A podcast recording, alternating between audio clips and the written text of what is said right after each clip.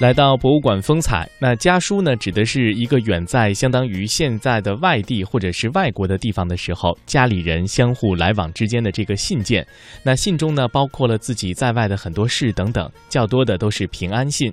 而在电报普及之前呢，家书是最为主要的沟通方式之一了，也是维系家人情感的一种联系方式。这其中包含着浓浓的亲情。家书是从大约文字产生的时候就孕育出来的一种艺术形式，而今年的十月二十六号，中国第一家的家书博物馆在人民大学揭碑成立。那今天的博物馆风采，我们就跟随实习记者韩文文一同走进我国的第一家家书博物馆，去感悟家书当中的历史和情怀。一封家书，一段历史，打开尘封的家书。伴随着家书作者的心绪前行，领略手写家书的多元魅力，守护温馨和谐的精神家园，引发对传统家书历史文化价值的思索。欢迎和我一起走进中国首家家书博物馆。二零一六年十月二十六日。首家家书博物馆在人民大学揭牌成立。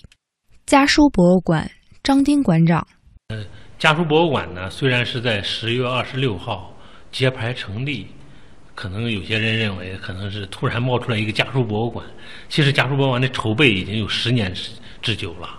甚至可以说超过十年了。我们在二零零五年的时候就发起了一个抢救民间家书的活动。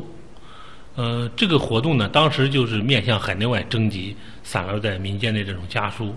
征集来以后呢，他的目标当时就定了个目标，要把它保存在博物馆里，要创建一个中国的家书博物馆。烽火连三月，家书抵万金。自古以来，家书就是家人和亲友之间沟通信息、承载情感的寄托。步入家书博物馆。体会家书在不同的时代、不同的历史背景下情感的共鸣与文化精神的传承，将散落在民间的记忆重新汇聚成一部多视角的历史过往。我觉得家书里边最核心的一个部分就是家书，它是一种私人化的这种史料，而这种个人化的这种史料原来是不受重视的，当然名人的、领袖的。啊，重要人物的已经受到重视，已经在历史研究、各种学术研究中得到广泛的使用，社会也普遍重视。那么，更多的普通个体的这种史料，它没有受到重视，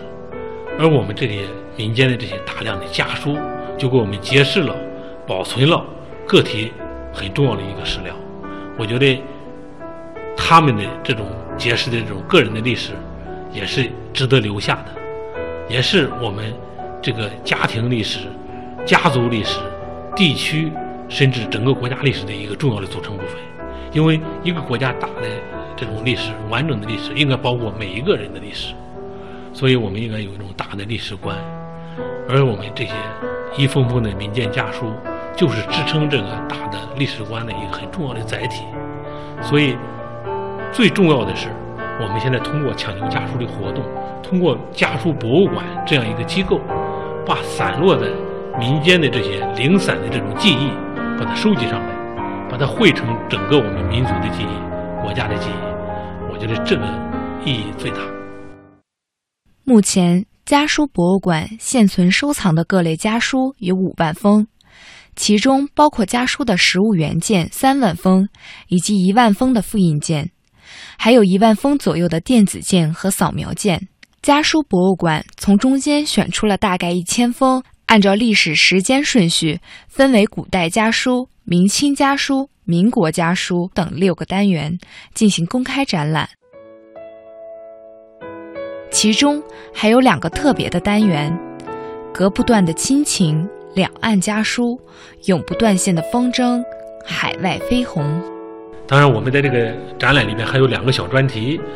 特色专题我们没有淹没在这个时间序列里头，一个就是海峡两岸的家书，还有一个是海外华侨的家书。因为海峡两岸的家书呢，是咱们这个中国家书里面很有特色的这这这一块，中间有很多感人的亲情故事。嗯，海外华侨的呢，这个历代华侨，我们从晚晚清时期到各个时期的民国时期啊，呃，这个讲新中国成立以来各个时期的华侨，他们寄回祖国的这种书信，啊，都是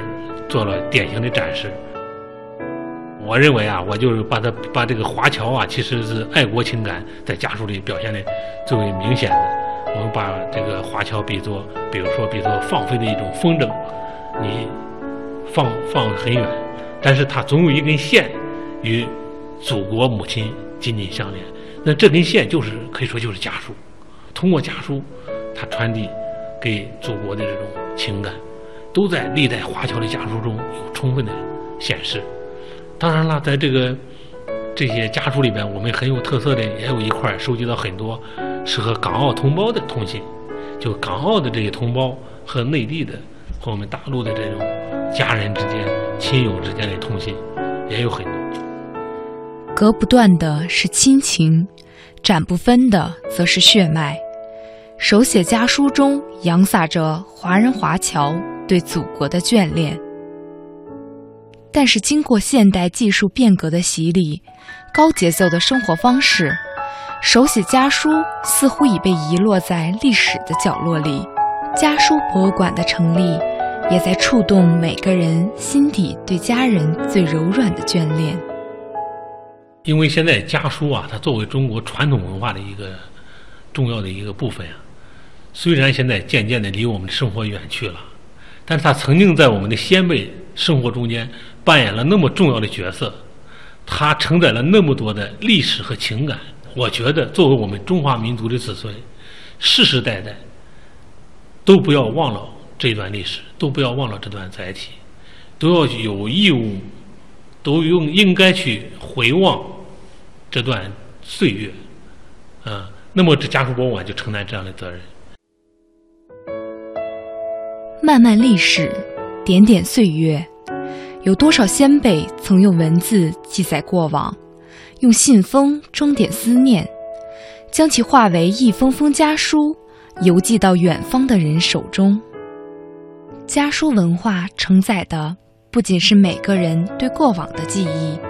还有绵延几千年来的中华民族精神。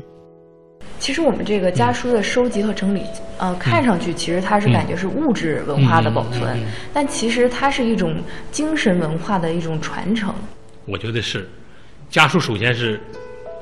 双遗产性质。首先是物质文化遗产，另外还是非物质文化遗产。为什么这样说呢？它的有形的这种实物，它是一种物质书信，在那就摆在那地方是物质物质遗产。但是家书里面所蕴含的这种礼仪、这种文化、这种精神思想，它是一种非物质的东西。所以既需要把家书的实物保存好，又需要把非物质、非物质的这种文化进行。保护好，来传承好。更重要的是，它代表了一种民族的这种精神，它代表了我们民族的这种一种情感。中华民这个这个民族几千年来所形成的这种伦理的价值观和道德观都在里头。你比如说是长辈对晚辈的这种关心爱护这种情感，晚辈对长辈的这种敬爱这种孝道。同辈兄弟姐妹之间亲如手足，同学战友